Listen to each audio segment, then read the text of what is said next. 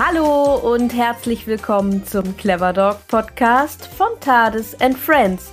Ich bin Merle und ich habe mir heute einen Gast eingeladen. Über 10 Millionen Hunde leben in deutschen Haushalten. Eine Frage haben all diese Hundehalter und Hundehalterinnen gemein. Soll ich meinen Hund kastrieren lassen? Die Kastration beim Hund ist ein Thema, das jeden Hundemenschen angeht. Sprechen wir also drüber. Und genau das tun wir hier im Clever Dog Podcast mit einer ganzen Reihe zum Thema Kastration. Und dies ist nun bereits die dritte Folge, in der wir uns mit den hormonellen Vorgängen beim männlichen Hund sowie mit den häufigsten Gründen der Kastration beim Rüden auseinandersetzen werden. Wenn du die ersten beiden Folgen zum Thema noch nicht gehört hast, dann empfehle ich dir, diese auf jeden Fall noch einmal zu hören. Unbedingt aber bitte den ersten Teil, denn hier sprechen wir nicht nur über die häufigsten Gründe einer Kastration, sondern auch über die rechtliche Situation und über den Unterschied zwischen einer Kastration und einer Sterilisation. Und das sollte man doch auf keinen Fall verpasst haben. Zu jeder Podcast-Folge rund um das Thema Kastration gibt es außerdem parallel einen Artikel auf unserer Website auf tadesandfriends.de. Hier kannst du dann nochmal alle Informationen und auch ein bisschen detaillierter zum Thema Kastration des Rüden noch einmal nachlesen. Hier ist es dann auch ein bisschen bildlich dargestellt, was ja hier manchmal bei einigen Vorgängen ganz schön ist, das nochmal vor Augen geführt zu bekommen, denn ähm, nur alleine hier über Audio ist das ja nicht immer so einfach möglich. Also da auf jeden Fall auch noch mal vorbeischauen, das lohnt sich auf jeden Fall.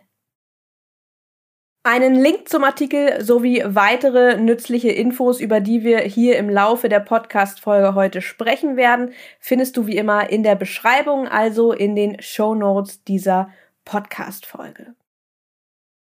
Und falls dir diese Podcast-Folge gefällt, dann freuen wir uns auch wirklich immer riesig, wenn du sie teilst. Zum Beispiel auf Instagram in den Stories, wenn du die Folge hörst. Aber natürlich freuen wir uns auch, wenn du dem Clever Dog Podcast folgst oder uns dort, wo es möglich ist, eine Bewertung dalässt. Bei einigen Podcast-Anbietern gibt es ja auch die Möglichkeit, bei der Bewertung einen kleinen Text dazulassen. Den kannst du natürlich auch nutzen, um uns zum Beispiel Themenwünsche oder Fragen zukommen zu lassen. So, nun aber zurück zur Kastration des Rüden, denn darum soll es natürlich heute gehen. Und dafür habe ich mir wieder die Verhaltensbiologin Jennifer Schmitz eingeladen.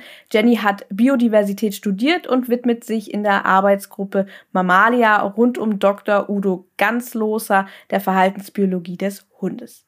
Ihre Masterarbeit hat sie speziell zum Thema Kastration und Verhalten beim Hund geschrieben und Jenny plant aktuell auch im selben Themenbereich noch zu promovieren. Und auch heute wird sie uns daher sicherlich wieder einige spannende Informationen rund um das Thema Kastration geben können. Was warten wir also noch? Legen wir los und begrüßen wir Jenny hier in dieser Podcast-Folge. Hallo Jenny, schön, dass du wieder da bist. Hallöchen.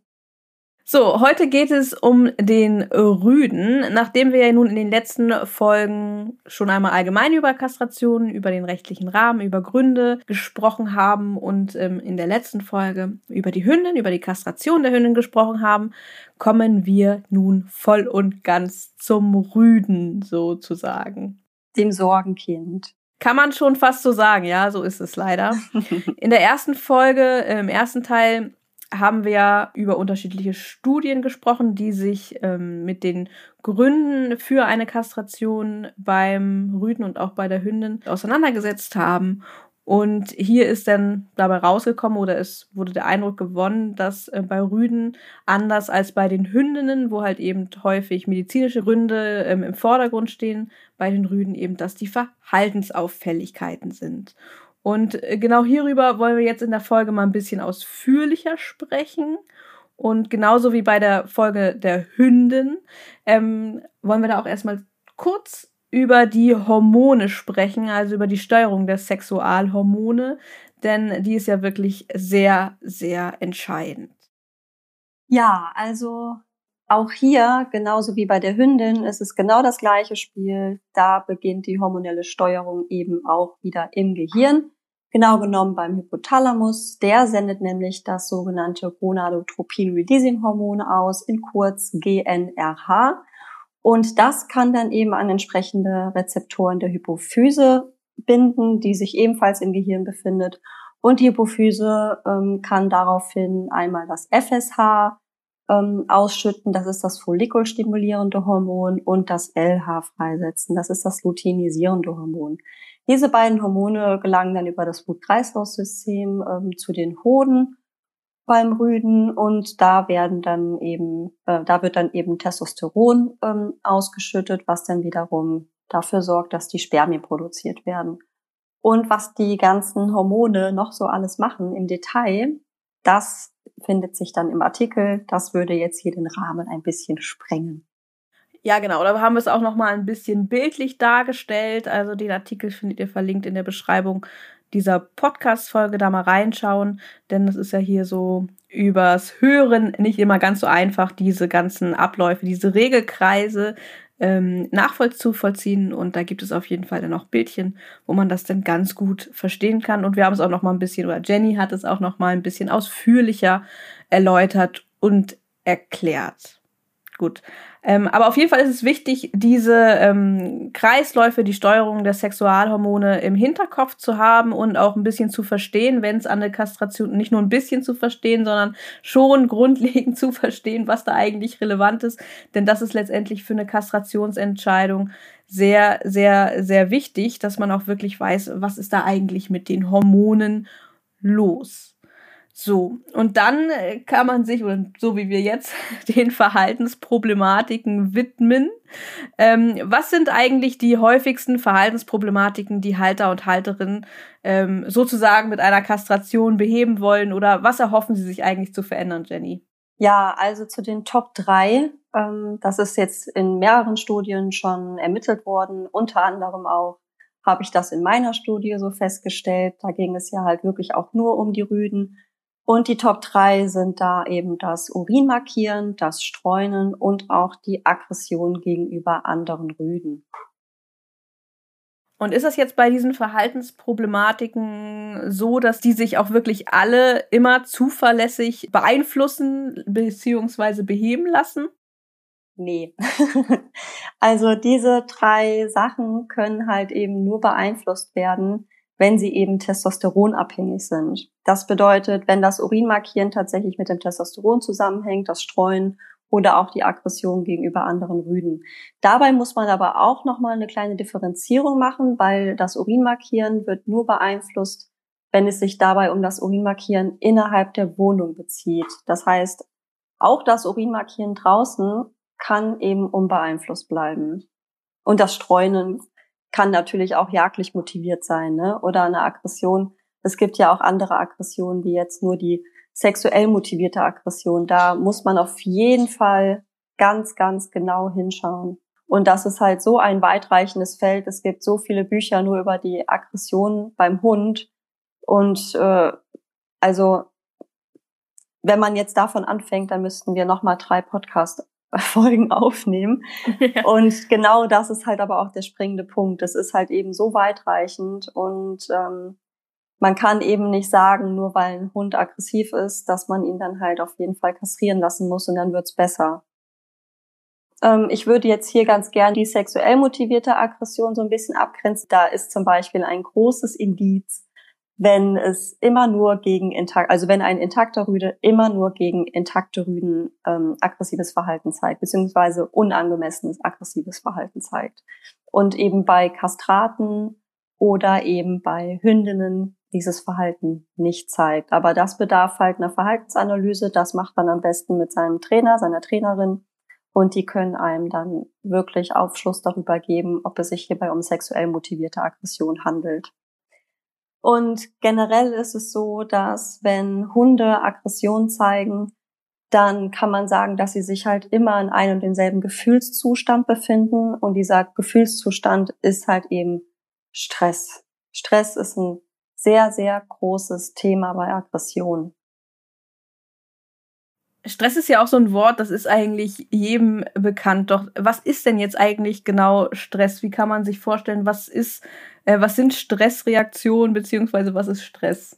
Ja, also bei Stress, da kann man halt zum Beispiel sagen, also man kann es definieren als die Summe aller unspezifischen Effekte ausgelöst durch diverse Faktoren, die auch Stressoren genannt werden, die generell den Energieverbrauch erhöhen. So, das heißt, wir haben hier eine Energieerhöhung, also eine Erhöhung des Energieverbrauchs und das führt folglich auch zu einer Störung der Homöostase, also des körperlichen Gleichgewichtes. Und um dieses Gleichgewicht auszugleichen, ähm, dafür braucht es eben Stressreaktion. Und so eine Stressreaktion ist quasi eine Anpassung, also eine Adaption die einen Organismus dazu befähigt, mit Notsituationen umzugehen. Mit anderen Worten, Stressreaktionen sind total normal und auch überlebensnotwendig. Und was hat das Thema Stress, was hat Stressreaktion jetzt mit den Sexualhormonen, über die wir oder über die du eben am Anfang schon gesprochen hast, was haben sie damit zu tun? Ja, also das ist jetzt hier ähm, sowohl beim Rüden als auch bei der Hündin der Fall. Da müssen wir uns das Gehirn mal genauer angucken, beziehungsweise da den Bereich der Amygdala im limbischen System, also den Bereich, wo eben äh, der für Emotionen zuständig ist. Und in der Amygdala befinden sich Bindungsstellen, also Rezeptoren. Und da können eben die Stresshormone, zum Beispiel das Cortisol, andocken. Da können aber auch Sexualhormone andocken. Und jetzt, wenn man sich das so vorstellt, wenn wir eben Sexualhormone wenn Sexualhormone anwesend sind in einer hohen Zahl, das heißt bei intakten Hunden, dann können diese an die Rezeptoren, an diese Andockstellen binden. Gleichzeitig konkurrieren sie damit um den Platz an diesen Rezeptoren mit dem Cortisol. Das heißt, wenn diese Andockstellen mit Sexualhormonen ähm, schon belegt sind, dann kann Cortisol nicht binden und es kann keine Stressreaktion ähm, ausgeführt werden. Das heißt, das bedeutet es, wenn man halt immer sagt, dass die Sexualhormone die Gegenspieler vom Cortisol sind. Und das ist natürlich richtig gut, weil die reduzieren halt eben Stress. Das heißt, wenn man sich unsicher ist, dass das Aggressionsverhalten auch wirklich vom Testosteron abhängig ist, dann sollte man sich doch besser auch noch ein bisschen beraten lassen, weil ähm, das ist wirklich ein ganz, ganz entscheidender Punkt. Genau, also das nochmal kurz zusammengefasst, wenn wir jetzt beispielsweise einen sehr, sehr unsicheren Hund haben, der aus Unsicherheit beispielsweise eine vermeidungsorientierte Aggression zeigt, dann und dann zum Tierarzt gehen und sagen, mein Hund ist aggressiv, bitte kastrieren und der kastriert dann das Tier, dann fehlen diesem Tier Sexualhormone. Und vor allem das Testosteron, das macht eben ähm, selbstbewusst. Ne?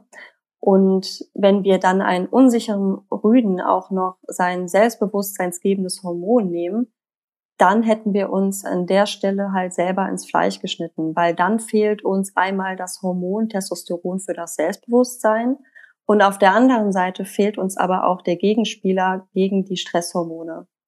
Und das wäre eine ganz fatale Kombination. Okay, wir haben jetzt ähm, sozusagen die Grundbausteine ähm, zum Thema Kastration beim Rüden so ein bisschen abgehandelt. Das ist natürlich relativ allgemeiner, aber wir sind natürlich noch nicht am Ende dieser Podcast-Folge. Ich will das nochmal kurz zusammenfassen.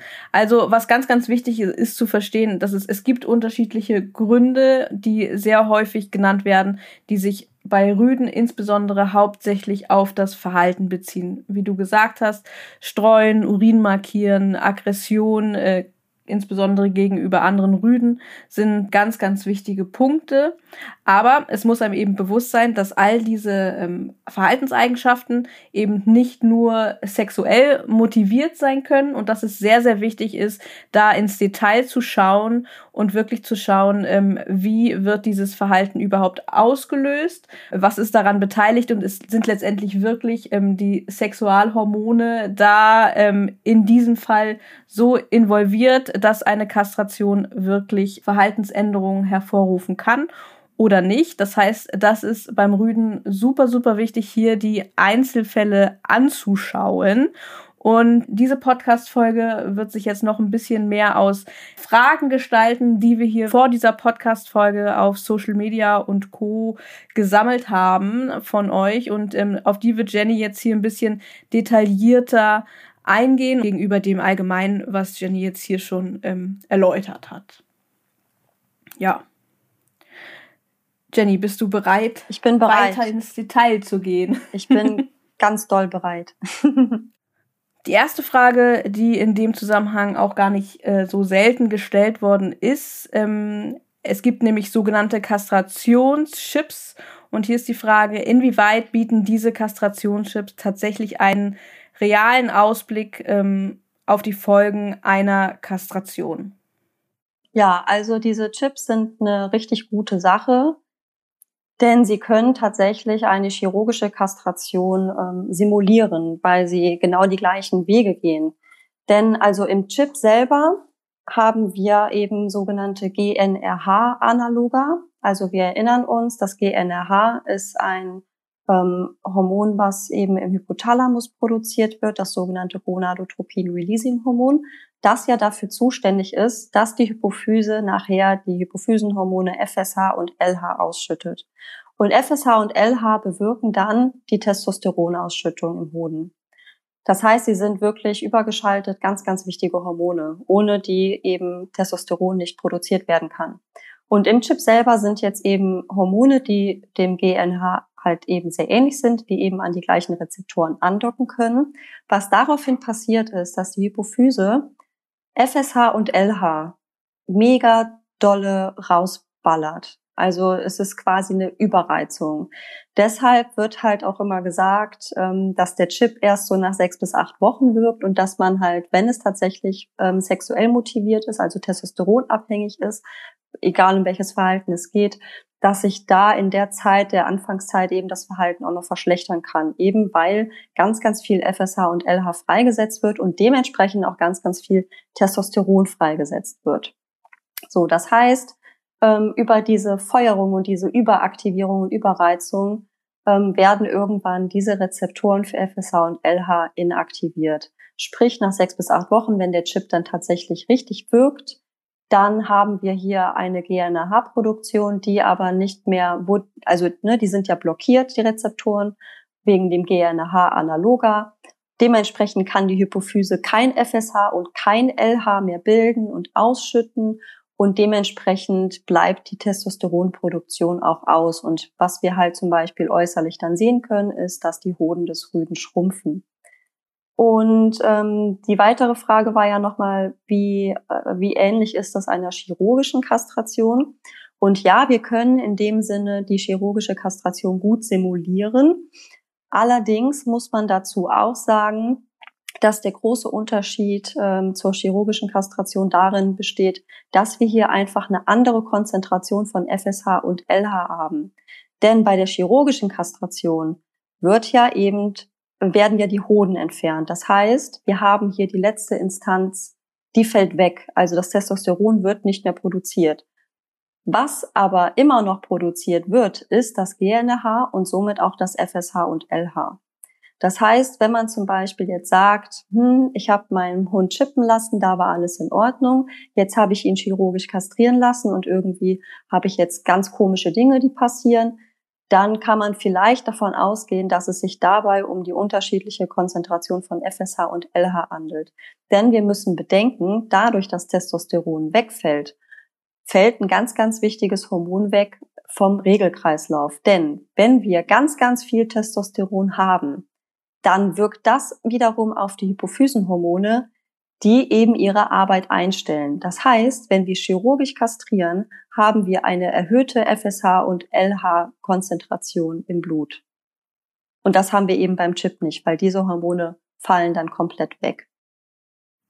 Hm, und ich glaube auch äh, im Zusammenhang mit dem Chip ist es vielleicht auch wichtig zu erwähnen, weil das manchmal, ähm, wenn man so über den Chip liest, das ähm, so als, ich sag jetzt mal, als softe Variante für Kastration, wenn man jetzt zum Beispiel selbst gar keine Gründe hat, seinen Hund kastrieren zu lassen oder chippen zu lassen, dann ist es natürlich auch nicht ratsam, seinen Hund einfach so zu chippen, weil man es kann und weil es vermeintlich ähm, harmloser ist zu chippen. Das ist ja auch ein riesengroßer Eingriff in den Körper des Tieres. Natürlich ist es keine im Vergleich zur Kastration keine Amputation innerer Organe, aber es ist natürlich auch ein sehr sehr großer Eingriff in ähm, das Hormonsystem des Hundes und also auch nicht etwas, was man mal eben so ähm, machen sollte, wenn es keinen Grund dafür gibt.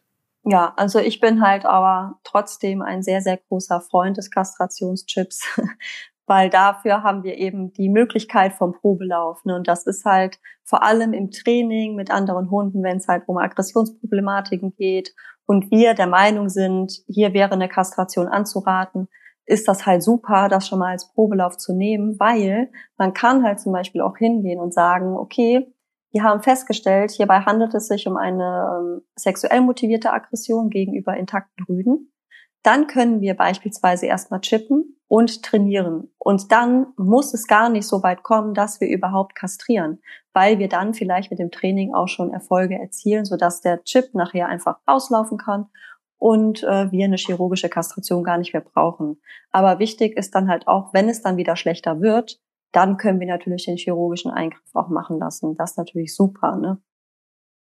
Ja, na klar, so war das auch definitiv nicht gemeint, denn natürlich ist das immer noch ein Prozess, der auch reversibel ist, ja, also anders als die Kastration und vor allem ähm, ist es, wie du sagst, es ist halt einfach gut, auch herausfinden zu können, ob bestimmtes, ob eine Chance, sage ich mal, auf Verhaltensveränderungen bestehen könnte oder nicht. Und ähm, aber wenn halt gar keine Gründe da sind oder gar keine Verhaltensprobleme da sind, dann äh, nur weil man denkt, man muss kastrieren, ist der Kastrationschip ja natürlich nicht automatisch. Jeder Hund sollte irgendwie entweder kastriert oder geschippt werden auf dauerhaft. Ja, das ist, das natürlich doof. dann auch keine keine Lösung. Ne, das war das, was ich meinte. Ja, nee, das ist natürlich. Da kann man sich das Geld auch sparen.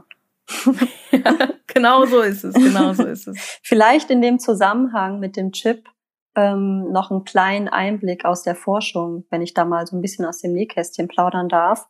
Ja, ähm, natürlich. Wir haben halt ganz oft auch im Training die Problematiken, dass eben die kastrierten Rüden häufig ähm, von intakten Rüden sexuell belästigt werden. Das ist halt zum Beispiel beim Rüden eine ganz doofe Nebenwirkung. Je nachdem, wann der Rüde kastriert wurde oder wie toll er dann riecht, ähm, kann es halt passieren, dass der eben für intakte Rüden total attraktiv riecht und auch von denen sexuell belästigt wird. Was dann ganz, ganz oft passiert ist, dass äh, die HundehalterInnen denken, oh, guck mal, wie schön die spielen. Dabei ist das nicht Spielen, sondern es ist halt sexuelle Belästigung. Und da gibt es jetzt einen neuen Ansatz von der lieben Johanna Leber von der Freien Universität Berlin innerhalb ihrer Doktorarbeit die hat nämlich die Hypothese, dass das eventuell mit den Hypophysenhormonen FSH und LH zu tun hat, weil wir ja eben nach der chirurgischen Kastration eine erhöhte Konzentration FSH und LH vorliegen lassen. Das heißt, ihr Ansatz ist es jetzt, kastrierte Rüden nochmal chippen zu lassen, weil wir halt eben dank des Chips dann die Konzentration der Hypophysenhormone wieder senken können. Und ähm, es gab da auch mal so eine Vorstudie, die sie gemacht hat. Das war aber total, also das waren vielleicht acht oder sechzehn Hunde. Aber da hat man tatsächlich schon rausgefunden, ähm, dass das da in diesem kleinen Rahmen schon gute Ergebnisse, ähm, dass wir da gute Ergebnisse erzielen konnten und dass die sexuelle Belästigung von intakten Rüden nachgelassen hat und die Kastraten dementsprechend auch wieder mega entspannt geworden sind. Und wir haben jetzt ähm, gerade derzeit auch jemanden im Training, ähm, der wir von dieser Studie erzählt haben, denn sie hat ebenfalls einen Kastraten, der unter sexueller Belästigung leidet und eben jetzt angefangen hat, ähm, vermeidungsorientierte Aggression zu zeigen. Und da haben wir eben gesagt, hey, mach doch bei der Studie mit. Und wir sind halt, was das Training angeht, total gespannt, ob dieser Chip halt eben schon Wirkung zeigt. Und wo wir jetzt schon bei Chips sind, da habe ich ähm, noch eine Frage bekommen. Und zwar gäbe es auch eine Möglichkeit für einen umgedrehten Kastrationschip? Ähm, das gibt es nicht. Also ist derzeit nicht auf dem Markt.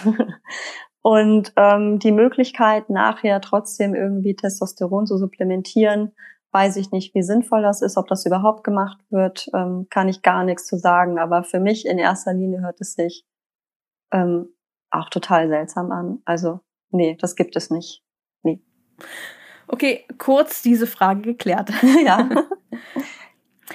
Okay, und dann gehen wir wieder zum ähm, zu anderen Fragen über. Jetzt haben wir mhm. den Kastrationschip ein bisschen abgehandelt. Ähm, wie wahrscheinlich ist es, dass sich durch die Kastration das Wesen meines Hundes verändert? Ähm, sehr wahrscheinlich und sehr unwahrscheinlich.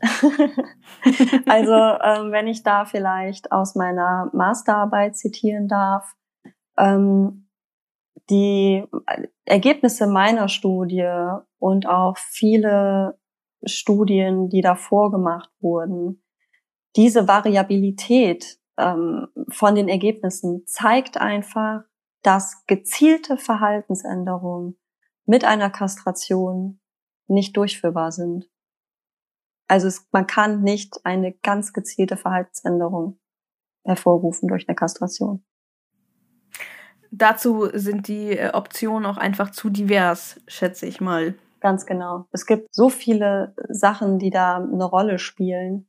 Nicht nur ähm, die Folgen einer Kastration oder Nebenwirkungen, sondern auch, wann wurde der Hund kastriert, welche Rasse ist der Hund, vom Geschlecht mal abgesehen. Das hat auch, oder Halter, der Halter spielt da auch eine wesentliche Rolle, Persönlichkeit des Halters. Also ja. Das ist so weitreichend. Und die Umwelt natürlich auch. Umwelt, also ja. Aufzucht. Genau extrem viele Faktoren, wieso es halt eben auch so wichtig ist, immer den Einzelfall zu betrachten. Das kann man, glaube ich, nicht häufig genug ja, sagen, ja. dass man da keine pauschalen Aussagen treffen kann. Ähm, die nächste Frage, Verhaltens- und Stoffwechselveränderungen, können die nach einer Kastration im erhöhten Alter auftreten? Ja. also nicht nur im erhöhten Alter, sondern immer ne, wie eben schon mit der anderen Frage, gezielte Verhaltensänderungen kann man nicht haben. Es gibt aber eben ähm, Verhalten, was sich ändern kann. So natürlich auch im hohen Alter und von dem Stoffwechsel her ist es halt auch ähm, eigentlich egal, wann man da kastriert, weil sich der Stoffwechsel halt wirklich ändert. Denn wir haben hier eine Kombination, also eine ganz, ganz blöde Kombination aus ähm, Kastraten empfinden eben mehr Appetit haben aber ähm, einfach weniger Energie, die sie benötigen. Das heißt, sie dürfen einfach nicht so viel Energie aufnehmen, haben aber einen erhöhten Appetit. Und diese Kombination führt halt ganz oft nach einer Kastration zu Übergewicht. Und Übergewicht hat dann wiederum ähm, viele, einen kleinen Rattenschwanz, den es hinter sich herzieht. Zum Beispiel Gelenkprobleme, Diabetes. Ja, nicht nur einen kleinen. Ja, einen sehr großen. Und ich merke ja schon in den nächsten Fragen, die auch kommen, Fragen gerade beim Rüden, gerade weil es eben auch so verhaltenstechnische ähm, Fragen sind und vor allem auch verhaltenstechnische Gründe, die häufig ähm, angebracht werden und die Menschen dazu bewegen, ihren Hund zu kastrieren beim Rüden. Ähm, da merkt man schon, wie spezifisch das ist. Das heißt, äh, wie, ähm, wo man schon sieht, da stecken Problematiken hinter, wo man direkt wissen möchte, ob man das wirklich verändern kann. Zum Beispiel die nächste Frage, kann der Rüde fokussierter auf den Menschen werden? Ja, da halt auf jeden Fall, ähm, wenn man halt ein Problem hat, was die Orientierung an HalterInnen angeht, ähm, da auf jeden Fall immer zu einem Trainer gehen, der kann euch da helfen. Und was ich dazu auf jeden Fall noch sagen kann, ist, ähm, dass man da die Intaktheit eines Hundes nicht als Ausrede benutzen sollte. Also durch gezieltes Training kann man wirklich noch ganz, ganz viel rausholen. Man mag es nicht ja. meinen. Ah, oh, doch. Selbst schon erlebt. Ja, ja. nee, weil das ist auch einfach, ähm, allein dieses Beispiel, ne, Fokus auf den Menschen, Orientierung am Menschen, das ist ja wirklich so ein Klassiker. Das dem, ist eine. Äh, mit gutem Training ähm, und mit guter Arbeit an einem selbst eben auch noch einiges tun kann. Ja. Also da wollte ich auch noch ganz kurz was zu sagen. Und zwar ist es so, dass ja ganz viele Hunde einfach nicht so gut erzogen sind, sage ich jetzt mal ganz vorsichtig. Was ich ja ganz also, vorsichtig, ganz vorsichtig. Aber ich finde das ja nicht schlimm. Also viele Leute, die mich halt persönlich auch kennen, da sage ich immer, ey, sei froh, dass du einen netten Hund hast. So, du kannst mit der Erziehung natürlich viel machen, aber ey, dein Hund ist schon mal nett, das ist die Hauptsache. Also viele, die mich privat kennen, kennen diesen Spruch von mir, wenn die sagen, boah, sorry, jetzt ist mein Hund schon wieder zu dir gelaufen. Mir ist es egal, weil dein Hund ist halt nett. So, das nur mal vorweg. Ähm, dennoch gibt es eben Hunde, die sind halt eben nicht gut erzogen und super nervig, also extrem nervig. Und wenn man dann ein, ich sag jetzt mal bei der Hündin, man hat eine Hündin, die halt eh schon nervig ist und keine Frustrationstoleranz hat, keine Impulskontrolle hat, keine Orientierung am Halter, die dann auch noch läufig wird. so. Und ich merke das ja bei meiner Hündin. Die ist halt gar nicht bei mir während der Läufigkeit. Und ähm, das ist, also was heißt gar nicht bei mir? Klar, ich, sie ist immer noch bei mir, weil sie halt gut erzogen ist. Aber ich sage jetzt mal so, wenn sie eben nicht gut erzogen wäre, dann würde ich die permanent an der Leine haben während der Läufigkeit. Und, ähm, und dieses, dieses Nervige, wenn sie eh schon keinen Frust aushalten kann, schon in, im Anöstrus, wie soll das dann erst im Östrus sein? Und dann kommen halt HundehalterInnen immer so und sagen, ja, ey, die muss auf jeden Fall kastriert werden, damit die ruhiger wird. Ja, nee. Also wenn die schon im Anöstrus unruhig ist, dann liegt es wohl kaum an den Sexualhormonen. Also dann vielleicht mal lieber Geld investieren in einen guten Trainer, in eine gute Trainerin, anstatt ähm, das Geld für eine äh, Kastration auszugeben. Das mein Tipp an dieser Stelle. Ja, und das kann man natürlich so auch eins zu eins auf den Rüden ähm, beziehen, auf um den es hier heute Fall. geht. Auf jeden Fall. da ist ja häufig das Problem mit den, äh, mit dem, ja, hier sind so wieder so viele läufige Hündinnen. Mein Hund ähm, ist so abgelenkt äh, und ist gar nicht mehr bei mir. Das wäre da mal, das wäre da so die Analogie. Auf jeden Fall. Und ähm, da lohnt es sich auf jeden Fall, wie du sagst, eben erstmal zum Trainer zu gehen und zu gucken, was kann man noch machen, was geht noch. Häufig geht bestimmt noch einiges. So einiges. Und wenn es und wenn es nicht mehr geht, dann wird der Trainer das, ein, der gute Trainer einem das entsprechend auch kommunizieren und dann gemeinsam mit einem ähm, ja, nach weiteren Optionen schauen können. Chip zum Beispiel. Als Probelauf. Zum Beispiel, zum Beispiel. Was gibt es denn für Gründe, das ist die nächste Frage, ähm, bei denen du dazu raten würdest, beziehungsweise raten könntest, ähm, dass man lieber kastrieren sollte? Ja, halt auf jeden Fall alles, was äh, medizinische Gründe sind. Ne? Denn auch wenn man es nicht glaubt, aber so ein Rüde kann ja auch Krebs bekommen, zum Beispiel am Hoden. Und da wäre es natürlich ratsam, den dann zu entfernen. Ähm, also alles, was die medizinischen Gründe angeht. Ne? Auch Veränderungen, Prostata etc. Das würde ich halt alles darunter packen. Ähm, aber halt auch Verhaltensgründe. Also wenn ich halt wirklich einen Hund habe, der halt ähm, sexuell motivierte Aggression zeigt, immer gegen intakte Rüden, ja, mein Gott, dann ist das doch, also wenn der, wenn dieser Hund super eine Frustrationstoleranz hat, Beziehungsstruktur stimmt, Orientierung am Halter ist super, aller Hundekontakt, Menschenkontakt, egal, egal was, wer, ist immer super. Nur diese intakten Rüden, da funktioniert's gar nicht. Selbst wenn man dem eine Dose auf den Kopf wirft, würde der trotzdem noch hinrennen. Also dann ist wirklich, wo man sagt, nee, ähm, kastrieren. da hatten wir zum Beispiel auch, ähm, das ist eine ganz traurige Geschichte so ein bisschen. Also ich finde sie ziemlich lustig, aber wir hatten halt eine Kundin aus Bayern und die kam extra aus Bayern zu uns nach Wuppertal mit der Aussage, ich möchte meinen Rüden nicht kastrieren lassen und deswegen bin ich jetzt zu euch gekommen. ja, und ausgerechnet, ich habe dann gesagt, tut mir leid, meine Liebe, aber setze einen Chip und das vielleicht jetzt als bald wie möglich. Ja, weil manchmal ist es halt so, ne? Also dieser Rüde, der war, also es war halt top, ne? Die haben, der war halt schon älter, ne? Also es war jetzt nicht so, dass ich gesagt habe, ähm, der ist jetzt erstmal ein Jahr alt, sondern der war halt irgendwie dreieinhalb oder vier Jahre alt. Und der stand super im Gehorsam. Ey, Frustrationstoleranz spitze. Der hat so gut mit anderen Hunden kommuniziert. Der hat so viel ähm, ähm, der hat Imponierverhalten von Kastraten so weggesteckt und hat sich so fabelhaft verhalten. Aber bei kastrierten, äh, bei intakten Rüden, sobald der einen Kontakt mit einem intakten hatte, der Kopf ging direkt an den Penis. Du hast das, die komplette Körperhaltung von dem Hund hat sich verändert und er hat direkt zugebissen. Das ist schon eindeutiges Signal gewesen. Da musste ich dann halt auch ihr sagen, tut mir leid, meine Liebe, du kommst jetzt wirklich extra aus Bayern. Aber dein Hund sollte vielleicht kastriert werden. Ja. Doof. Ja. ja, das ist ein gutes Beispiel. Und ähm, du sagst auch, der war auch schon ein bisschen älter, der Hund, und da passt vielleicht jetzt auch die nächste Frage ganz gut zu. Ähm, der Rüde ist seit viereinhalb Jahren kastriert, äh, erzählt die Fragenstellerin, und fängt jetzt an, Zähne zu klappern und Urin zu lecken. Wie hat man das einzuschätzen? Ähm, da kommt es halt drauf an, wie alt der Hund ist der ist jetzt seit viereinhalb Jahren kastriert. Das kann ja aber auch sein, dass er mit viereinhalb kastriert worden sein und ist jetzt achteinhalb Jahre alt.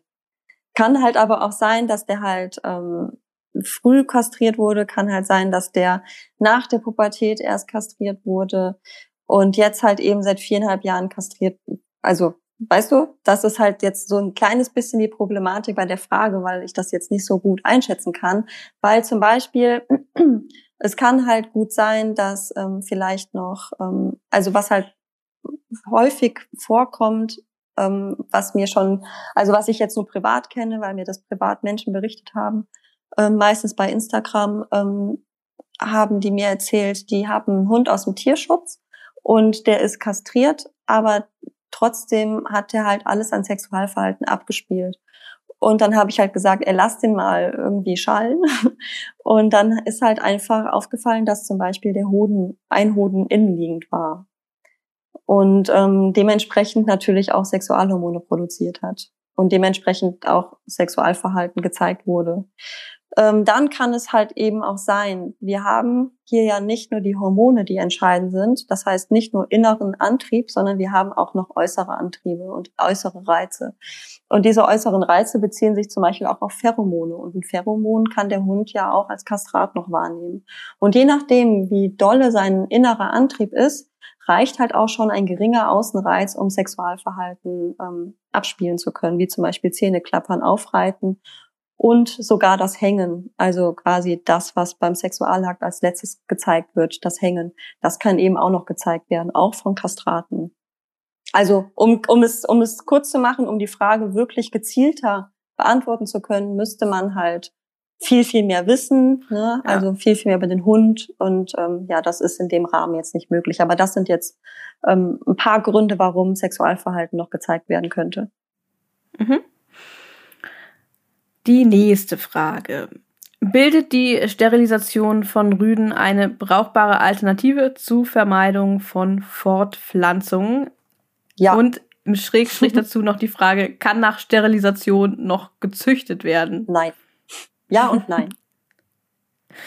Also ja, das ist eine brauchbare Alternative und nein, man kann damit nicht mehr züchten, denn im Idealfall, wenn der Tierarzt das äh, gut äh, operiert hat, dann ähm, wird das nicht mehr möglich sein. Korrekt. So, dann kommt die nächste Frage, auch eine ein bisschen speziellere Frage. Ausgangslage, vergrößerte Prostata, junger Rüde. Der Tierarzt sagt, so schnell wie möglich kastrieren. Ähm, es ist aber eine Rasse, die ist relativ spät entwickelt, schreibt die Fragenstellerin. Ähm, was ist deine Meinung dazu? Überhaupt kastrieren lassen, wenn gar keine Probleme vorhanden sind, weil die scheinen nicht vorhanden zu sein? Und wie sinnvoll ist die Aussage vom Tierarzt, so schnell wie möglich? Ähm, damit er sich besser an die Umstände gewöhnen kann.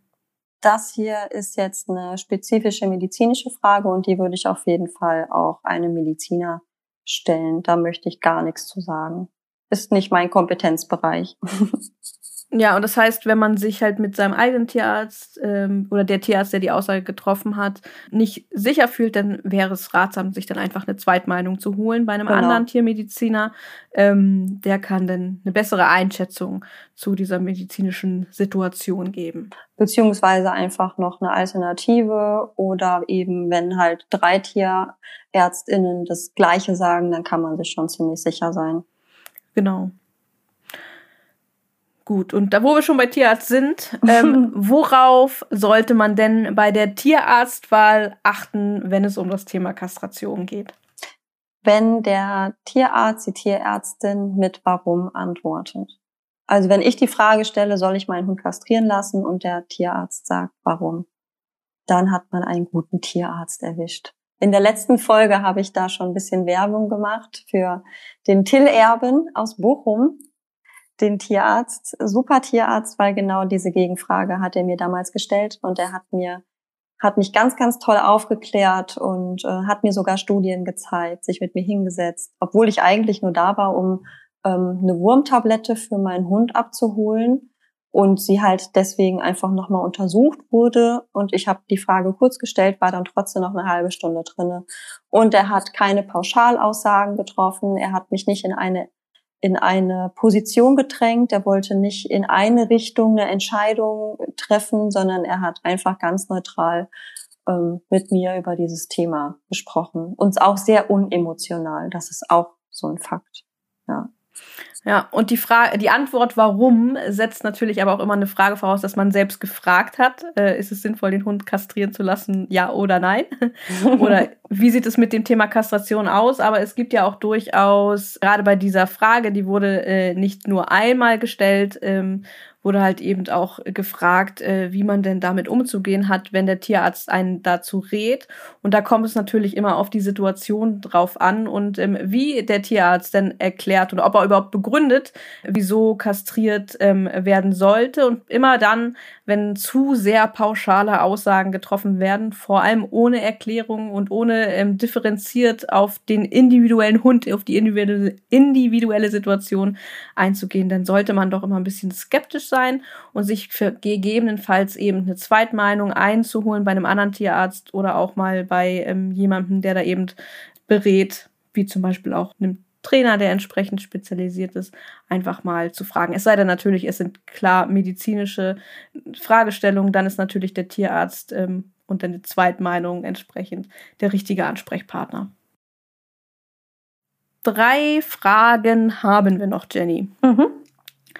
Wieso werden Studien zum Thema Kastration von zahlreichen Hundetrainern nicht gelesen? Und woran erkennt man eigentlich gute Studien? Ja, das ist, ähm, das ist eine sehr, sehr weitreichende Frage. Also ich sag mal so, woran erkennt man eine gute Studie? Ähm, das ist halt etwas, da habe ich im kompletten Master, mein kompletter Master ging genau um diese Frage. Also es reicht nicht mal, einen Bachelor zu machen, sondern man muss dann auch noch einen Master hinten dranhängen. Wir haben zweimal die Woche hatten wir ähm, zwei Paper, die wir lesen mussten und die wir vorstellen mussten, die wir kritisch äh, hinterfragen mussten. Und wir haben zwei Jahre lang nichts anderes gemacht als genau das. Das heißt, das jetzt in einer kurzen Frage ähm, zu beantworten, ist halt eigentlich unmöglich. Woran erkenne ich eine gute Studie? Oder ja, oder die zu, zu differenzieren von anderen Studien. Man könnte zum Beispiel hinten mal nachgucken, von wem ist die Studie überhaupt gefördert worden. Ne? Wenn ich zum Beispiel eine, eine Futtermittelstudie habe und die ist gesponsert von dem Futtermittelhersteller, muss man sich da natürlich auch eine Frage der Neutralität der Ergebnisse stellen. Oder aber, ähm, wenn halt in der Diskussion pauschale Aussagen getätigt werden, die Studie aber nur zum Beispiel eine Rasse mit acht Hunden irgendwie abdeckt, dann ist das halt auch schon schlecht. Aber es gibt da so, so, so viele Sachen, auf die man achten muss. Und genau da schließe ich dann schon die, die, äh, die anfängliche Frage. Wenn, wenn ich noch mal da ein bisschen hineingreifen kann, natürlich ist es ja nicht unmöglich, eine Studie zu bewerten, aber es braucht natürlich einiges an an Vorwissen, es braucht einiges an der Fähigkeit, das einschätzen zu können. Und das würde hier und heute einfach den Rahmen sprengen, das alles zu erläutern. Und dazu bräuchte es ähm, spezifische Beispiele, um mal wirklich aufzuzeigen, ähm, wie man ähm, eine gute Studie wirklich erkennt und wie man Studien richtig analysiert. Genau, und da nämlich auch noch die erste Frage, warum werden Studien von so äh, wenigen HundetrainerInnen gelesen? Ähm, da könnte ich halt die Frage noch erweitern, warum werden generell überhaupt wissenschaftliche Studien nicht von jedermann gelesen? Das liegt halt einfach daran, ähm, dass wissenschaftliche Studien von Experten für Experten geschrieben werden. Und das ist halt so ein Problem, weil das ist halt einfach nochmal eine andere Sprache. Das ist genauso, als würde ich jetzt sagen, ähm, nee, ich habe ja jetzt drei YouTube-Videos gesehen und jetzt kann ich ja ähm, Autos reparieren. So, das heißt, ähm, kann ich halt nicht, weil das muss man halt lernen. Und es gibt halt eben die Ausbildung der Wissenschaftler, das nennt sich dann halt, also ne, Naturwissenschaftler, das nennt sich dann halt naturwissenschaftliches Studium. Und ich habe dafür halt mehrere Jahre studiert und habe ich habe es beigebracht bekommen, das Werkzeug. Und dementsprechend ist es halt einfach nicht möglich, sich in der Freizeit noch damit zu beschäftigen, wissenschaftliche Studien zu lesen und sie auch wirklich bis ins Detail zu verstehen. Das ist, also das, das bedeutet jetzt nicht, dass ich schlau bin und ihr dumm, sondern das heißt einfach nur, dass ich eben die Zeit habe, mich damit zu beschäftigen und ich habe es auch beigebracht bekommen. Ich habe es gelernt, mich dazu zu beschäftigen. Man kann halt eben nicht ähm, acht Stunden am Tag Bäcker sein oder acht Stunden am Tag Hundetrainer sein und sich dann in seiner Freizeit mit etwas beschäftigen, wofür man eigentlich noch eine Ausbildung braucht. Dafür ist die Sache einfach zu komplex. Und deswegen kann ich das total nachvollziehen, dass ähm, Studien eben nicht von jedermann gelesen werden. Kein Muss und es ist schon längst keine Voraussetzung ähm, für eine gute Hundetrainerin, einen guten Hundetrainer. Das darf man wirklich gar nicht vergessen. Ja, also natürlich ist es nicht unmöglich, dass man Studien versteht und sie auch lesen kann, wenn man eine gewisse ähm, fachliche ähm, fachlichen Bezug hat und den Eifer auch hat, sich dort reinzulesen. Das ist durchaus möglich, aber wie du halt sagst, es ist halt auch mit großem Aufwand äh, eben auch verbunden und das kann auch einfach nicht jeder leisten und ich glaube, das Wichtige ist auch, das darf ähm, auch jetzt zum Beispiel ein Kunde eines Trainers auch nicht immer unbedingt erwarten, dass der Trainer das entsprechend leisten kann und ich glaube, das ist der das ist, das ist der große Knackpunkt. Ich glaube, es gibt, ähm, gibt einige, die das äh, auch gerne tun und auch einige, die das ähm, sich dort äh, intensiver damit auch auseinandersetzen. Aber es ist halt eben auch keine Selbstverständlichkeit und auch kein Muss und auch kein, ich sag mal, Qualitätskennzeichen, das wie viele aktuelle Studien er äh, gestern schon gelesen hat. Ähm, ich glaube, das ist da sehr, sehr wichtig und das trifft natürlich auch auf alle Bereiche ähm, des Lebens zu. Aber ähm, es ist natürlich auch und das ist so ein Knackpunkt, der mir natürlich auch sehr, sehr, sehr am Herzen liegt, ist halt die Kommunikationswelt, die halt dazwischen liegt, zwischen der Wissenschaft und Praxis, wo halt eben ähm, Verbindung auch super, super wichtig ist, damit halt eben das Wissen aus der Wissenschaft entsprechend auch in die Praxis gut äh, kommuniziert wird. Und das trifft natürlich auch auf alle Lebensbereiche zu und von im Hundebereich natürlich von Verhalten über Zucht, über Gesundheit und so weiter und so fort.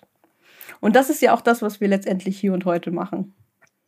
Ganz richtig. Und man darf auch nicht vergessen, dass ähm, TrainerInnen dazu, ähm, also die müssen tatsächlich einmal im Jahr eine Fortbildung besuchen und das auch beim Veterinäramt nachweisen, dass sie das gemacht haben.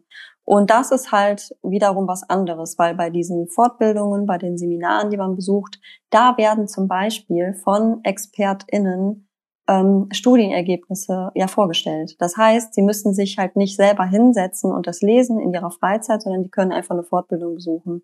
Und das ist halt ähm, eine gute Alternative dazu, weil es also wie viele Studien ein Trainer, eine Trainerin gelesen hat, ist kein Qualitätsmerkmal für den jeweiligen Hundetrainer, die Hundetrainerin.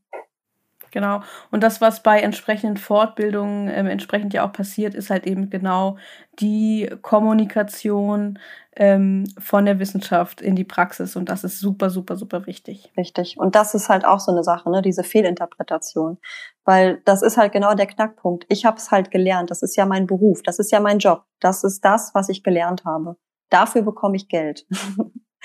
Ne, das ist wissenschaftliches Arbeiten. Das heißt, wenn ein jemand, der das nicht gelernt hat, der halt hauptberuflich ähm, Hundetrainer, Hundetrainerin ist, dann kann der zum Beispiel eine Studie lesen und hat dann die Diskussion gelesen, vielleicht sogar noch, vielleicht aber auch nur die Einleitung oder nur die Ergebnisse und kann daraus halt auch völlig falsche Schlüsse ziehen. Das ist ja auch nochmal so eine Sache, weil das, was das, ähm, worauf es ankommt bei Studien lesen, ist zum Beispiel auch die Methodik. Wie wurde was erhoben? Welche Statistik wurde angewendet? Wenn da zum Beispiel ähm, wir haben eine Datenlage Und dann wurde da zum Beispiel ein T-Test gemacht und dann sieht man, ach ja, guck mal, die Ergebnisse sind so und so. Das heißt, wir können jetzt die Aussage treffen, dies, das, Adidas. Ja, und dann sehe ich in der Methodik zum Beispiel, ja, guck mal, die haben T-Test genommen, aber die Daten, sie sind halt nicht normal verteilt. So, das ist halt etwas, das muss man halt wissen. Und so ein Wissen vorauszusetzen, wenn, wie, wie, ich weiß gar nicht, wie viele Stunden ich mich mit Statistik schon befasst habe in meinem Leben. Ja, Statistik also, ist ein ganz, ganz großes Thema. Ja, Ganz, und das, ganz wichtig. Und das ist halt die Sache, ne? Dass man kann halt diese Ergebnisse nicht gut einsortieren. Und das, und das führt dann wieder zu Fehlinterpretationen, selbst wenn man halt die Studie versteht, selbst wenn man diese Fremdsprache Wissenschaftsenglisch kann, selbst wenn man die Diskussion gelesen hat. Es nützt einem nichts, wenn man die Methoden nicht kennt.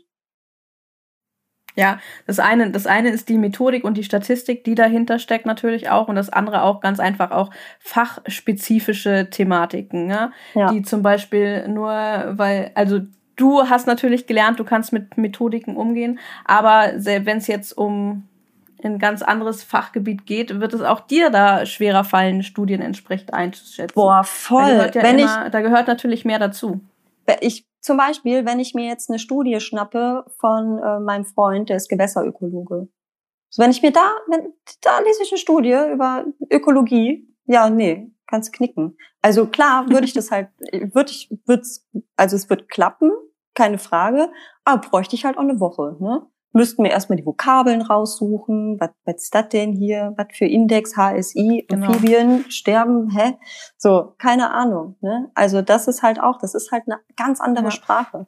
Genau. Und das ist der Aufwand, der halt eben dafür notwendig ist und das, was wir mit Aufwand meinen, dass man das halt eben entsprechend nicht voraussetzen kann und nicht immer erwarten kann. Und, genau. Ähm, ja. Das wäre ganz da schön gemein. Dazu. Theoretisch kann sich das natürlich auch jemand autodidaktisch anlernen oder Kurse besuchen oder sonst was, was Methodik und Statistik äh, betrifft, wenn er es nicht selbst gelernt hat. Und er kann sich dort auch äh, selbst fortbilden und er kann auch äh, entsprechend lernen, wie er Studien richtig einzuschätzen hat und Studien lesen ohne Ende. Aber es braucht halt die Zeit dazu. Genau. Und das darf man nicht unterschätzen. Ja. Wir haben noch zwei Fragen. Okay.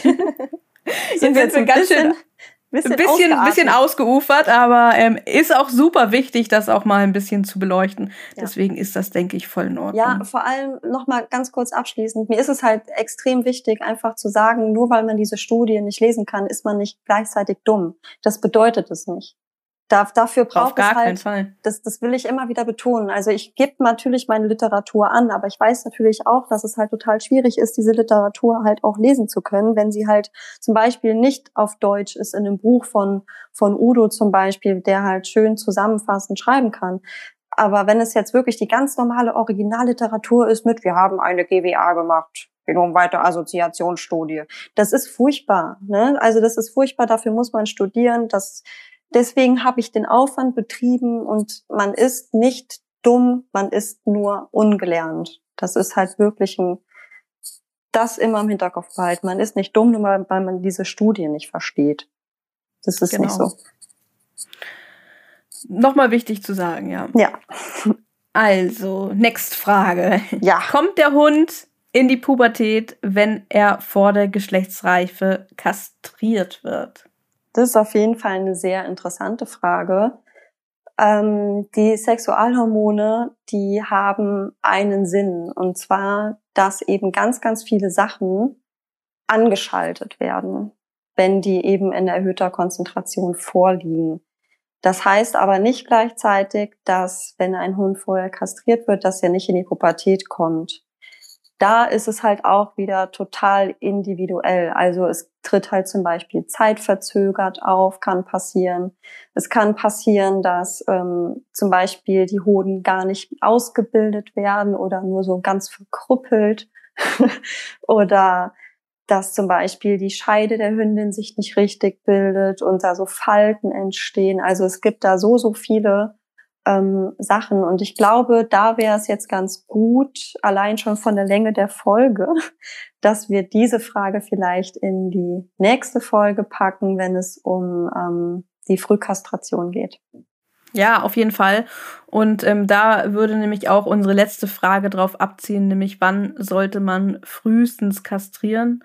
Und das ist ein riesen, riesengroßes Thema, dem wir uns definitiv nochmal ausführlich in einer weiteren Folge, in einer, in einem weiteren Teil ähm, auch als Artikel widmen. Wobei werden. wir die ja auch gut jetzt auch.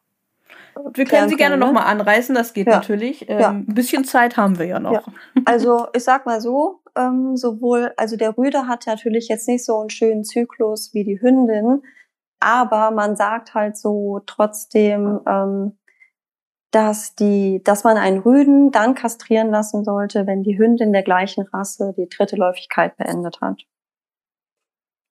So in dem Zeitrahmen. Das heißt, wenn als als Pi mal Daumen, ne? also wenn man jetzt zum Beispiel einen Chihuahua hat, Chihuahua sind kleine Hunde, die sind äh, sind halt schneller entwickelt als jetzt beispielsweise eine Dogge, die groß sind. Also es hat halt auch viel mit der Größe des Hundes zu tun ähm, dass man halt sagt, okay, wenn du halt eine Dogge hast, dann orientier dich doch an der Hündin, wenn die die dritte Läufigkeit beendet hat.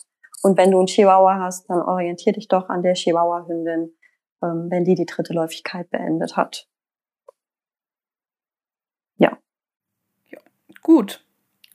Und ähm, das ist dann auch ein schönes Schlusswort, so mal als Überblick und auch als Überleitung für halt das, was noch kommt, weil da kommt ja noch einiges, wie gesagt, zum einen das Thema Frühkastration, Vor- und Nachteile beziehungsweise Nebenwirkungen der Kastration ist auch noch ein Thema, das wir entsprechend noch beleuchten werden, aber nicht mehr in dieser Folge. Das ist ja auch wirklich eine Frage, die sehr, sehr häufig gestellt wurde, aber dazu kommen wir dann noch in den nächsten Folgen. Ja, und wie gesagt, zu dieser Podcast-Folge gibt es auch noch einen Artikel, wo ihr nochmal die ganzen Themen, die wir heute angesprochen haben, nochmal nachlesen könnt ähm, und euch auch abspeichern könnt, wenn bestimmte Themen für euch relevant werden.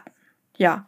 Und dann würde ich sagen, war es das auch für heute und für das Thema ähm, Kastration des Rüden. Und ich bedanke mich bei dir, liebe Jenny, dass du wieder da wirst. Und ähm, noch sind wir nicht ganz zu Ende, wir beiden. Also wir werden uns nochmal wiedersehen zum Thema Kastration. Und da bin ich wirklich auch schon sehr gespannt auf die nächste Folge. Vielen lieben Dank, dass du da warst. Danke, dass ich wieder dabei sein durfte. Dann bis zum nächsten Mal. Ja, und das war auch schon unser dritter Teil zum Thema Kastration. Ich hoffe sehr, dass er dir gefallen hat und dass du ein paar Infos für dich und vielleicht sogar auch für deinen Hund mitnehmen konntest. Wenn ja, dann zeig es uns gerne, indem du diese Podcast-Folge teilst oder uns eine Bewertung dalässt. Falls du dich insbesondere mit den Infos am Anfang, also speziell zum Thema hormonelle Steuerung, Stress und Verhalten, ein wenig überrumpelt gefühlt haben solltest oder das Ganze vielleicht einfach nochmal nachlesen möchtest, dann kannst du, wie gesagt, jederzeit im erwähnten Artikel auf tadesendfriends.de alles dir nochmal in Ruhe vor Augen führen. Den Weg dorthin findest du in der Beschreibung bzw. in den Show Notes dieser Podcast-Folge. Da einfach vorbeischauen und dann wirst du den Artikel auch ganz schnell finden. Die angekündigte Folge zum Thema Frühkastration wird es etwa in einem Monat geben. Das heißt, in den nächsten Wochen werden hier auch wieder andere Themen zur Sprache kommen. In der nächsten Folge ist zum Beispiel Dr. Marie Nitschner zu Gast und ich werde mit ihr unter anderem über die Persönlichkeit des Hundes sprechen. Das wird sehr spannend und ich freue mich natürlich, wenn auch du dann wieder mit dabei bist.